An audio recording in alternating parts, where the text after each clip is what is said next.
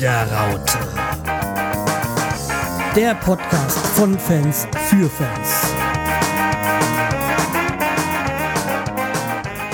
Hallo, willkommen bei der Werderaute. Ähm, wir sind, glaube ich, nicht die Hosts, die ihr erwartet habt, aber wir wollen uns trotzdem mal vorstellen. Ähm, wir, das sind der Berliner Bomber Matthias. Morgen. Der rheinische Raudi René. Hallo. Der Braunschweiger Löwe Sonja. Hallo. Und ich bin die niedersächsische, niedersächsische Null der Ahne. Hallo, willkommen bei der Werder-Raute. Äh, das ist jetzt eine besondere Folge, die jetzt im Rahmen des Pottwichtelns äh, entsteht. Das darf ich aber trotzdem sagen, oder? Ich denke doch klar. Kriege ich da wieder einen auf den Deckel. Ähm, wir haben uns, haben die Aufgabe bekommen, eine Folge für euch zu produzieren. Also nicht für euch, sondern für euch Hörer zu produzieren äh, und möchten halt mal über so ein bisschen die Werder Bremen ähm, sprechen natürlich. Ähm, da wir die Sendung etwas im Vorhinein aufnehmen, wissen wir jetzt nicht genau, wie die äh, Hinrunde ausgegangen ist. Äh, ich hoffe ganz gut, denn äh, da kann ich jetzt ja mal ein bisschen Wissen einfließen lassen. Werder hatte ja äh, zu Beginn der Hinrunde gesagt, sie wollen ihn in Europacup. Ähm, der äh, Europacup natürlich war ein hoch, hochgesetztes Ziel, wo Bremen, glaube ich, auch am Anfang so ein bisschen belächelt wurde. Ich weiß nicht, ob ihr das mitbekommen habt. Ähm, ich verbreite einfach mal dieses Wissen. Jetzt äh, Stand 10. Dezember stehen sie auf Platz 8. Sie hatten jetzt ein bisschen ähm, ein bisschen eine Durststrecke, die jetzt aber halt am äh, gestrigen oder ja letzten Spieltag noch äh, gegen einen Sieg gegen Düsseldorf äh, beendet wurde. Aber ich glaube, das ist halt ein bisschen schwierig für uns jetzt über den, die Hinrunde zu sprechen. Erstens, weil wir halt, wie gesagt, diese Hinrunde noch nicht zu Ende haben. Zweitens, weil wir ja hier ausgesessene, äh, ausgesprochene Fußballexperten haben, wie den Matthias und den René. Ja. ja. Eigentlich hättest du mir die Null geben müssen, aber ja. Stimmt, aber Berliner Bomber, naja. ja, ähm, wir können, wir können ja trotzdem noch ein bisschen sagen. Also wir, also Matthias und René sind jetzt nicht so ganz fußballaffin. Stimmt das oder reiße ich euch da jetzt rein? Nein, du hast vollkommen recht. Habt ihr da irgendwie? Ich hätte ich hätte es nicht so liebevoll formuliert.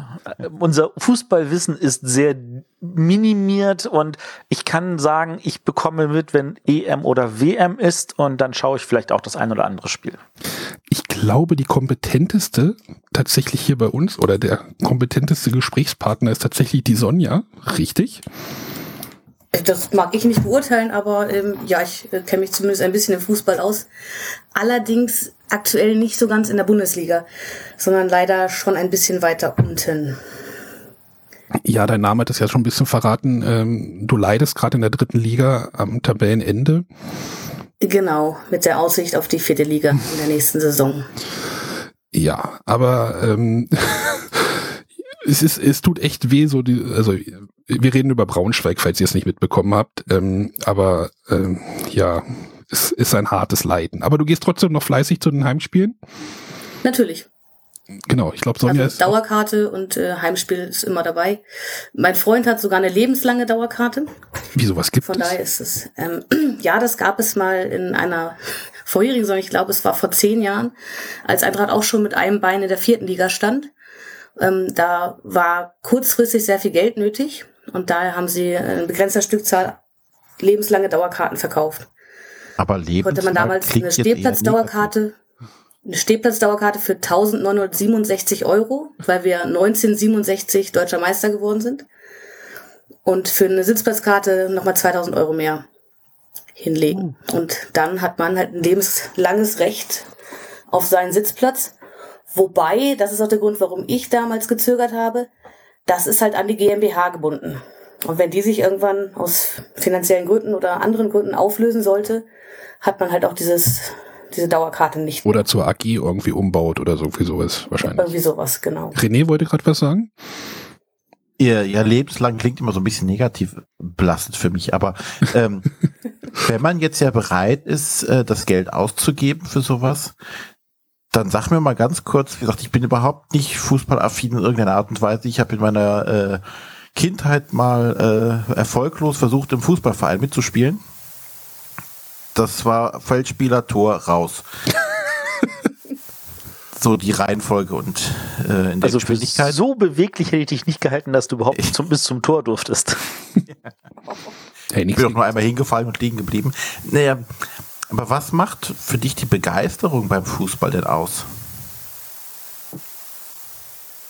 es ist einfach das, das Gefühl, Häkchen dazuzugehören. Einfach, weil mein Bruder hat mich das erste Mal mit ins Eintrachtstadion genommen. Ähm, da standen wir im Block 7, das ist so mittig in der Kurve. Und der Block 9 ist schon immer so der Fanblock gewesen, wo heute die Ultras stehen, die halt wirklich das ganze Spiel über Stimmung machen, die mit den Fahnen da stehen. Und ich habe von meinem ersten Spiel habe ich darüber geschaut und habe gesagt, da möchte ich hin. Da möchte ich dazugehören. Und das ist für mich einfach, also ich bin auch in einem Fanclub und die Fanclub-Mitglieder sind für mich fast schon so wie eine Familie. Man hält zusammen, man freut sich, dass man sich einmal die Woche sieht. Und es ist einfach, für 90 Minuten ist die Welt um mich herum, wenn ich Ärger auf Arbeit habe und sonst was ist, für 90 Minuten ist es egal. Für 90 Minuten stehst du mit tausend anderen Fans im Stadion und ihr habt alle das gleiche Ziel. Und zwar, dass, dass deine Mannschaft gewinnt. Und für Kein 90 Auf und Minuten ist alles andere völlig irrelevant. Es zählt nur, dass der Ball in den Kasten der gegnerischen Mannschaft geht.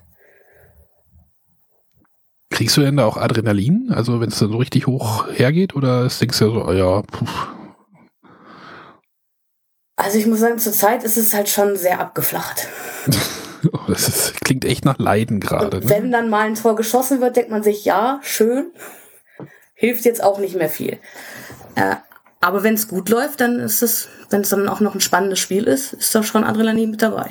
René, Matthias, könnt ihr das verstehen? Grundsätzlich ja, jetzt nicht auf den Fußball bezogen. Ich wollte gerade sagen, also ich meine, in dem Bereich, in dem ich spiele, sind solche, solche Sachen, wo dann so, so, so, so man mitfiebert und sagt, so, jetzt kommt es aber, ähm, das, das ist, das, das kann tatsächlich also ziemlich toll sein. Und ich finde, das ist jetzt auch ein guter, guter Sprung auf das Spiel, das wir uns angucken wo wollen. Ähm, weil da ist ja auch dieses, diese, diese, diese Frustration, die dann mit einem aber jetzt und dann mit diesem Art Wunder, ähm, das, das, das kann ich mir richtig gut vorstellen, wie das dann im Stadion abging. Genau, denn wir möchten jetzt einen Zeitsprung machen, um mal so ein bisschen diese Folge so ein bisschen aus der Zeit zu, zu, zu heben und einen Zeitsprung in das Jahr 1993 zu machen. Vielleicht äh, klingelt es jetzt schon bei den bei vielen Bremen-Fans, äh, nämlich in den Dezember 93, äh, ziemlich genau, ja, vor 25 Jahren, gab es in der zweiten Champions League-Saison ein Spiel gegen den RSC Anderlecht, was äh, nach, äh, jetzt muss ich mal kurz in meine Unterlagen schauen. Äh, verdammt, wo habe ich's? Wo habe ich die? Äh, äh, äh. Also, wo es am, wo es ziemlich schnell am Anfang 3-0 gegen die Bremer stand, also zur ersten Halbzeit. Ich glaube, in der 33. Minute ist es 3-0 für Anderlecht G gefallen. genau, da hat nämlich Anderlecht äh, 3-0 schon geführt und äh, eigentlich war Bremen ähm, damals schon fast, naja, dem Untergang gewidmet. Ich will jetzt nicht sagen Untergang, das klingt jetzt so martialisch oder sowas, aber ähm, ja, es sah halt nicht so gut aus und dann gab es dann eine wilde, ja, ich sag mal so, die letzten 25 Minuten waren eine ganz wilde Aufholjagd, in dem Bremen einfach äh, einfach fünf Tore geschossen hat und einfach ja die die Niederländer aus dem Stadion ge gekickt hat. Ähm, ich wollte noch mal vielleicht die, die Aufstellung vorlesen, um um die Bremen-Fans mal so ein bisschen in die ins Schwelgen vielleicht so reinzubringen. Oder was haltet ihr davon? Auf jeden Fall. Weil ich habe nämlich in der Vorbesprechung gesagt, so für mich ist das irgendwie äh, so ein bisschen, ja, so, das war halt so meine Kind, so, so meine Kindheitszeit, so die 90er war, da war ich dann so fußballmäßig ja, ja, unterwegs, ähm, ist jetzt vielleicht ein bisschen hochgegriffen. Ich habe damit selber auch gespielt, übrigens im Tor. Ich habe meine Karriere auf meinem auf meinem Karrierehöhepunkt beendet mit dem Sieg des Kreispokals. Ui. Wir haben den K K Kreispokal gewonnen. äh, und äh, im Tor stand äh, der damals ähm, ja verschriene als als Pannen-Olli, verschriene Torhüter, der ja dann auch in der Nationalmannschaft unterwegs war, nämlich Oliver Reck. Ähm, einer von euch hatte, glaube ich, gerade noch gegoogelt, was macht Oliver Reck eigentlich heutzutage? Hatte das jetzt jemand noch gefunden? Nee, äh, ich sag nur gerade, wie ich drauf gekommen bin. Also, ähm, wie du ja auch, bin ich ja auch in dieser Zeit groß geworden und kenne natürlich auch die ganzen Namen, weil äh, mein Vater, zu dessen Leidwesen ich kein Fußballfan geworden ist, war Fußballfan. Und da lief natürlich auch immer schön Samstagabend äh, dann die Sportschau mit den mit den Zusammenfassungen und Oliver Reck war auch schon immer so ein Name, der der blieb einem auch immer im Kopf. Und ich bin dann durch Zufall eben auf die ähm, DFB-Datenbank gekommen und da kann man sich halt dann durch die ganzen Spiele und Vereine durchklicken und als erstes dann so, oh, Oliver Reck, den Namen kenne ich. Mal angeklickt und ähm, da kam halt bei mir die Frage auf, was macht der denn jetzt eigentlich? Weil es dieser Datenbank jetzt nicht zu entnehmen. Äh, ich, ich sehe gerade, der war 2014 und 15 Trainer äh, bei dir um die Ecke in Düsseldorf. Ah. Und ist. Äh, Düsseldorf interessiert mich ja nicht. Ach so, äh, in Köln war er nicht Trainer. Das hätte ich vielleicht ist doch, gewusst. Ich denke, der ist gerade bei, bei, bei Kickers Offenbach. Hast du auch gerade gegoogelt. Ja, das ist Google ist dein Freund. Genau, er war ja auch den, äh, in der Nationalmannschaft, ähm, aber da nicht so erfolgreich. So, noch, äh, noch ein paar Namen jetzt aus der Abwehr. Ähm, Rune Bratzett. Von euch jemand? Klingelt da was? Norweger? Okay. Also sagt mir grundsätzlich was, aber ich kann ihn nicht einordnen. Äh, ja, war halt damals äh, zu, zu damaliger Zeit wirklich so diese Abwehr, äh, große Nummer in der Abwehr. Dietmar Beiersdorfer? Ja, sagt mir auch nur der Name was. Ist ja dann auch irgendwie mal ein Präsident nicht äh, beim HSV gewesen oder ähm, Präsidiumsmitglied oder was, Vorstand, was weiß ich. Äh. Und Uli Borowka. Mhm. Das klingt ja auch so nach Abwehrspieler, oder? Also ich meine, ich, ich kenne jetzt keinen Stürmer, wo ich sage, Uli Borowka ist der Stürmer äh, Gott oder sowas. Äh, Im Sturm, das klingt so Windenrufer, das klingt doch eher nach Sturm, oder? Ja.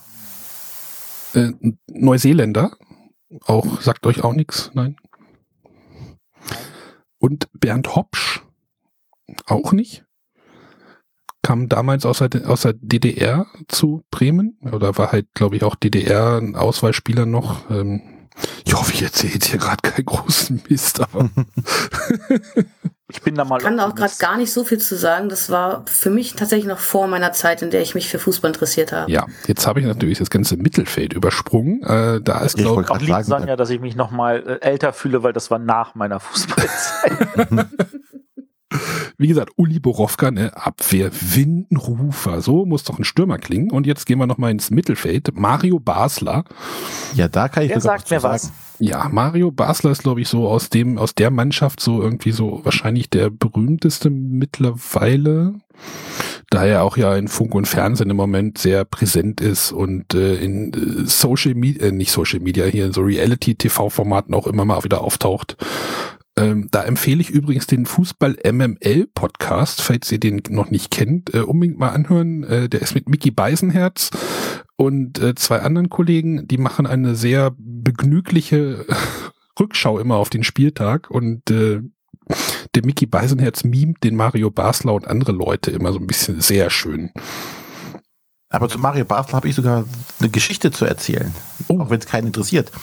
Und zwar ähm, aus dem kleinen Städtchen, wo ich herkomme, gebürtig, ähm, da war aber dieses äh, auch ein Fußballwunder, dass sie in den DFB-Pokalen die erste Runde gekommen sind. Eigentlich spielen die, weiß ich nicht, äh, Baumschule-Niveau oder so. Na, auf jeden Fall. Ähm, die ganze Stadt äh, war äh, in hoher Freude, weil der äh, FC Bayern München dann nach Brühl kam. Ins, äh, wir hatten ein Parkstadion. Naja, wir hatten einen Park und da lag zufällig ein Stadion drin. So ein richtiges kleines Stadion, halt so ohne Sitzbänke, ohne alles, nur ein paar Stehplätze. Naja, auf jeden Fall kam dann ähm, der äh, Bayern München an und dübelte einfach die Brühler einfach fest und die hatten gar keine Chance. Und natürlich war da so dieses patriotische Publikum und jubelte jeweils immer nur, wenn irgendwie ein Brüder am Ball war und alles, was die Münchner gemacht haben, war natürlich immer nur faul und alles ging gar nicht. Ähm, und da habe ich halt dann auch äh, Mario Basler zum ersten Mal live spielen sehen. Und ich hatte zu dem Zeitpunkt noch nie einen so unmotivierten Spieler auf dem Feld stehen sehen. er hat sich tatsächlich nur bewegt, wenn der Ball auf ihn zugerollt war und er zur Seite gehen musste. So hat man das Gefühl. Er konnte natürlich auch jeden der anderen Spieler einfach so ausspielen im Stehen. Die hatten einfach nicht die technischen Möglichkeiten nicht, um ihn den Ball abzunehmen.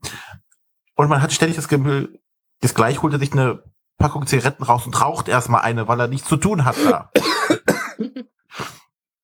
Also das war äh, sehr schön zu sehen, wie sich doch dann diese, dieser kleine Verein an den großen Bayern aufgerieben hat und alle gedacht haben, oh, jetzt kommt das große Fußballwunder hier. Nee, das kam nicht. Ich weiß gar nicht, wie es ausging, das Spiel nachher irgendwie. Wahrscheinlich haben sie verloren. Die Brüder, ja. Äh, die Frage ist ja nicht ob, sondern wie hoch. Ja, wie hoch habe ich weiter? Naja, das ist aber auch so diese Magie des DFB-Pokals, weil halt diese kleinen Mannschaften auch mal gegen die Großen spielen dürfen. Ähm, und da natürlich so eine ganze Stadt dann auch in Aufruhr kommt, wenn irgendwie genau. irgendein Bundesligist in, irgendwie ins Dorf kommt, sage ich mal so. Also so Eben. Drochtas in Assel oder irgendwie sowas. wo, wo die Bayern, glaube ich, jetzt als letztes gespielt haben, also in der ersten Runde. Also das äh, für René und Matthias, also da spielen eigentlich immer Amateurmannschaften gegen die äh, Profis. Und da können dann halt auch mal Dinge passieren, die halt unvorhergesehen sind, dass die halt mal Sportfreunde Lotte irgendwie Dortmund aus dem DFB-Pokal kicken oder irgendwie sowas. Na, wie gesagt, das war so die kleine Anekdote, die ich zu Mario Basler kenne, äh, habe, weil ich ihn da halt wirklich mal zum ersten Mal live gesehen habe und gesagt habe, okay, das ist der höchstbezahlte Steher auf dem ganzen Feld irgendwie. René, der hat wahrscheinlich in dem Spiel mehr verdient als äh, du im ganzen Jahr. ja, das mag sein. Stehe ich ihm auch zu, ist ja auch alles gut. Aber ähm, ja, so ist er halt bei mir in Erinnerung geblieben und bleibt es auch wahrscheinlich. Äh, ich glaube, dieses Image pflegt er aber auch immer noch so rauchen und äh, gelangweilt äh, hm, Fußball spielen. So, wir waren jetzt beim Mittelfeld. Ein Spieler, der ich glaube Eisendieter genannt wurde. Dieter Eils. Wer kennt ihn nicht? Ich kenne ihn sogar. Du kennst ihn sogar? Doch in der Nationalmannschaft gespielt, oder? Äh, ja, 31 Spiele, ja. genau. Ja. Ist, glaube ich, auch Europameister geworden. Genau. Und hat seine gesamte Herrenkarriere, nenne ich es mal so, äh, bei Bremen verbracht. Ich habe gerade mal Wikipedia aufgemacht.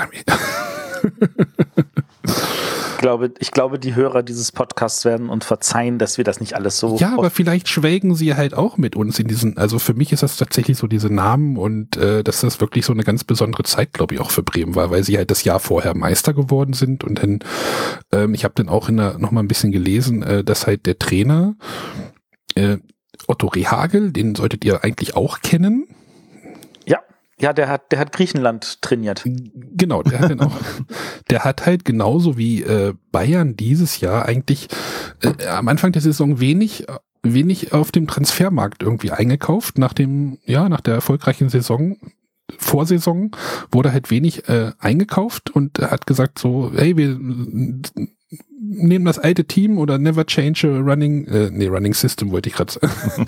never change a uh, winning team. Winning team. So heißt es richtig. Und hat halt dort äh, weniger äh, investiert und dann halt einfach versucht, auf seine erfahrenen Leute zu setzen, was halt am Anfang wohl auch ein bisschen schwierig war. Äh, nämlich erfahrene Leute, wollte ich noch gerade sagen, Mirko Votava, das ist für mich auch so ein Spieler aus den 90ern einfach. Äh, ein Deutsch, Deutsch-Tscheche, also ist in, in der Tschechoslowakei geboren. Äh, ich habe auch gerade mal, ist auch immer noch in Bremen irgendwie als, als Jugendtrainer tätig, habe ich gerade mal gegoogelt. Also der ist halt seinem Verein auch treu geblieben. So, jetzt haben wir noch zwei Namen, ein Österreicher, denn äh, in jeder Mannschaft gibt es anscheinend einen Österreicher, nämlich Andreas Herzog. Ihr kennt ihn wahrscheinlich auch nicht. Doch. Ja, der ist ja dann auch mal zu den Bayern gegangen und äh, ja, wie so viele von den ähm, aus dem Mittelfeld. ja. Nee, es waren ja nur zwei, war ja nur Maas, Basler und Herzog. Ja, Andreas Herzog halt Bayer, äh, äh, Österreicher, Entschuldigung. Und äh, Marco Bode. Auch Nationalspieler. Der war auch Nationalspieler. Der kommt bei mir hier, der kommt tatsächlich hier gebürtig um die Ecke bei mir. also so ungefähr 20 Kilometer, nämlich aus Ostrodam Harz. Ich sehe gerade, der war auch seine gesamte Karriere bei Bremen. Also in der, in der Haupt, in der, in der A-Mannschaft hat der von 89 bis 2002 gespielt. Also knapp 380 Spiele nur für Bremen. Das ist auch schon krass heutzutage, oder? Ich glaube, sowas gibt's gar nicht mehr. Das klingt nach sehr viel. Also, dass man so gar nicht wechselt. Ja, und die haben halt äh, als Trainer Otto Rehagel, den er ja auch schon genannt hat, also den müsste, den kennt sogar Matthias, das will schon was heißen. ja, der sich ja halt mit dem, mit dem äh, Europameisterschaftstitel der Griechen im Jahre äh, 2004. Ja? Ja, ja, das, das, das weiß ich nur zufällig, weil 2004 auch in meinem Leben ein Umschwung war. Ich fing an, für, einen, für eine niederländische Firma zu äh, arbeiten und ähm, da hatten wir unter anderem auch mit einem äh, mit einer Eventagentur in Bremen gearbeitet. Deswegen hatte ich da auch einen guten Kontakt nach Bremen und. Ah. Ja, das war so ein bisschen so, ja, Bremen äh, 3-0 zur Pause und dann 5-3 gewonnen. Äh, ich habe auch gelesen in einer Artikel, dass irgendwie stellenweise die Zuschauer schon irgendwie am, in, in der Mitte der zweiten Halbzeit aus dem Stadion gegangen sind. Äh, ja, Sonja, wolltest du was sagen? Ja, also das, das kann ich, also ich persönlich versuche eigentlich immer mir jedes Spiel bis zum Ende anzutun. Aber es gibt manchmal einfach solche Spiele und ich kann mir gut vorstellen, es war ja wahrscheinlich unter der Woche das Spiel, Champions League, wenn man am nächsten Tag arbeiten muss, dass man sich dann einfach denkt, wenn man irgendwie nach 30 Minuten 3-0 zurückliegt, das wird heute ja heute eh nichts mehr, ich gehe nach Hause schlafen. Das ist ja natürlich doppelt ärgerlich, oder? Natürlich. Also ich Wie meine, gesagt, wenn das sie ist auch der Hauptgrund, warum ich es eigentlich immer versuche durchzuziehen, äh, egal wie schlecht es läuft und zu meinem Verein zu stehen. Aber auch, also ich denke, es ist bei jedem Verein so, dass es, dass es äh, Fans gibt, denen ist es einfach nicht so wichtig, die sagen, wenn es blöd läuft, dann, dann gehe ich halt früher. ja, kommt man schneller vom Parkplatz runter, ne? Zum Beispiel. Ja, aber in dem Fall hätten sie halt was verpasst. Ja, Auf jeden Fall. jetzt, jetzt würde mich mal die Hörer, Hörersicht äh, in- interessieren. Also Hörer, schreibt doch mal, ob ihr irgendwie Erinnerungen an dieses Spiel habt oder ob ihr mal, ob ihr sogar im Stadion wart. Schreibt das mal. Gibt's hier Kommentare? Wisst ihr das? Ja, ja. Ich habe Kommentare gesehen bei der. Gut, schreibt das mal in die Kommentare, ob ihr dabei wart und ähm, ob ihr da irgendwelche Erinnerungen habt oder ob ihr ähm, Erinnerungen irgendwie an die an diese Namen auch habt oder ja, wie gesagt, das ist, ist jetzt für mich so ein bisschen Zeitreise gewesen. Ja. Haben wir noch ein Gedicht? Ja, Gedicht? haben wir. Wir haben noch was vorbereitet. Ja, Schon soweit? ähm, erklärst, du- leitest du das auch irgendwie ein oder sagst du einfach nur Gedicht? Nee, das, also ich äh, habe mich, äh, Ich mein- bevor ich auch, ja, Ich dachte eigentlich, der Arne, der, so. ich dachte, der Arne macht jetzt eine schöne, sanfte Überleitung. ach so. Und jetzt kommt ein Karton. Nee, das war was anderes. Das war aber auch Radio Bremen. War das auch Radio Bremen? Das war Radio Bremen, ja, ja. Gut, Sonja, du darfst jetzt, äh, ich hätte jetzt noch ein paar Glöckchen haben sollen. Nee, also wir können ja noch mal sagen, Sonja war auch mal äh, Poetry Slammerin oder war dort, Hat, hat sich darin versucht, hat sich darin versucht und äh, ist damals, zum Bloggen übergegangen. genau, ist, ein, ist ein Gedicht damals entstanden und das äh, fanden wir jetzt passend und das darfst du jetzt mal vortragen, oder? Genau, es geht quasi um äh, ähnliche Frage wie René vorhin gestellte. Warum gehe ich eigentlich zum Fußball und was bedeutet Fußball für mich? So, der Titel heißt So oder so. Ein Ball, zwei Tore, 22 Spieler, 90 Minuten, tausende Fans, Sieg oder Niederlage. So könnte man ein Fußballspiel beschreiben. Dann wäre mein Part hier für heute fertig. Stattdessen möchte ich nun versuchen, euch mit einem Vergleich näher zu bringen, was Fußball für mich bedeutet. Für dich sind es vielleicht nur 22 Deppen, die einem Ball hinterherrennen. Für mich sind es jeweils elf Helden, die für ihren Verein zumeist alles geben. Für dich geht es nur um eine lederne Kugel, die ihren Weg in einen Kasten finden muss.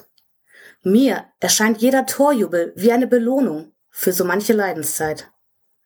Für dich sind es nur schwitzende, stinkende Spieler, denen man beim Sport zusieht. Für mich bedeutet es, nach dem Spiel selber heiser und verschwitzt zu sein. Für dich bedeutet, live dabei, gemütlich vor dem Fernseher zu hängen. Ich scheue keine Kosten und Wege, um in allen Spielstätten präsent zu sein. Du hältst dir bei Pfiffen für gegnerische Spieler die Ohren zu. Für mich klingen solche Pfiffe wie Musik in den Ohren. Für dich sind Fußballfans nur besoffene, gewalttätige Idioten.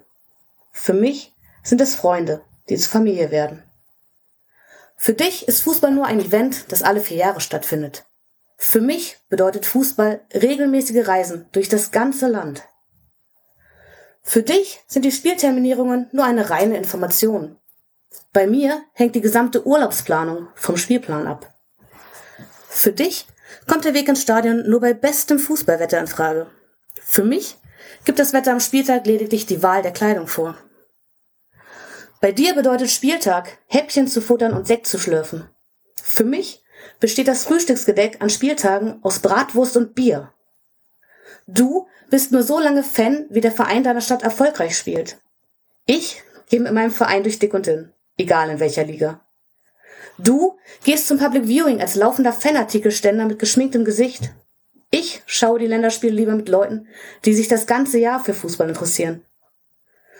Für dich werden die Fanartikel nur zu den ganz großen Events rausgeholt. Bei mir sind die Vereinsfarben im Alltag immer maßgeblich. Du bist genervt, wenn ich absage, weil ich da schon wieder beim Fußball bin. Ich jedoch kann spielfreie Wochenenden kaum genießen, weil einfach etwas fehlt. Für dich sind es lediglich 90 Minuten seichte Unterhaltung. Ich jedoch lebe die ganze Woche für eben diese 90 Minuten. Für dich ist es nur eine kurze Auszeit vom alltäglichen Leben. Für mich heißt es, einfach wieder Mensch sein zu können und alles andere auszublenden. Vielen Dank fürs Zuhören.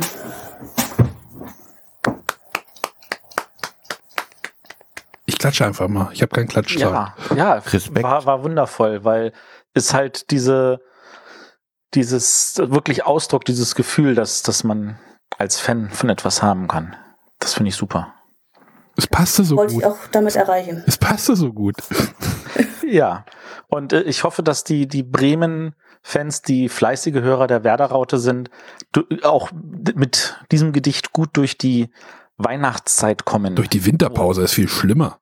Äh, ja, das ich dachte mir doch, irgendwie zu Weihnachten würden sie wahrscheinlich auch nicht spielen. In England schon. Ja, deswegen fährt man da auch gerne hin zwischen den Feiertagen. Achso, hast du das auch schon gemacht? Ja. ja gleich noch mit Darts verbunden. Ach stimmt, da Die hast stehen du. da ja auch Ja, im geht ja, Dezember. geht ja auch bald wieder los. Ja, Sonja, ich danke dir recht herzlich. Denkt man, das ist ein schöner Abschluss jetzt gewesen. Und auch so ein bisschen besinnlich. Das passt jetzt eigentlich auch zu Weihnachten. Und ich glaube, es hat auch diesen Podcast hier jetzt gut wiedergespiegelt, so diese, dieser Zwiespalt zwischen, ja, den Fußball-Agnostikern. Oder wie, wie nenne ich euch, René und Matthias jetzt? Äh, Abstinenzland. Ja. Und äh, ja, Sonja, die halt wirklich ins Stadion geht und ich, der das äh, so verfolgt. Ähm, genau, wir wünschen, ich glaube, allen, allen Werder-Fans äh, eine erfolgreiche Rückrunde und äh, einen guten Start ins neue Jahr, oder? Kann man das sagen? Genau. Und äh, schön grün-weiße Kugeln am Baum, ne? Also bis zum nächsten, also bis zum nächsten Mal würde ich sagen, oder? Wenn wir das nächste Mal, nächstes, Beim nächsten Mal Pottwichteln. dann äh, frohe Weihnachten und einen guten Rutsch, würde ich sagen. Tschüss. Tschüss. Tschüss.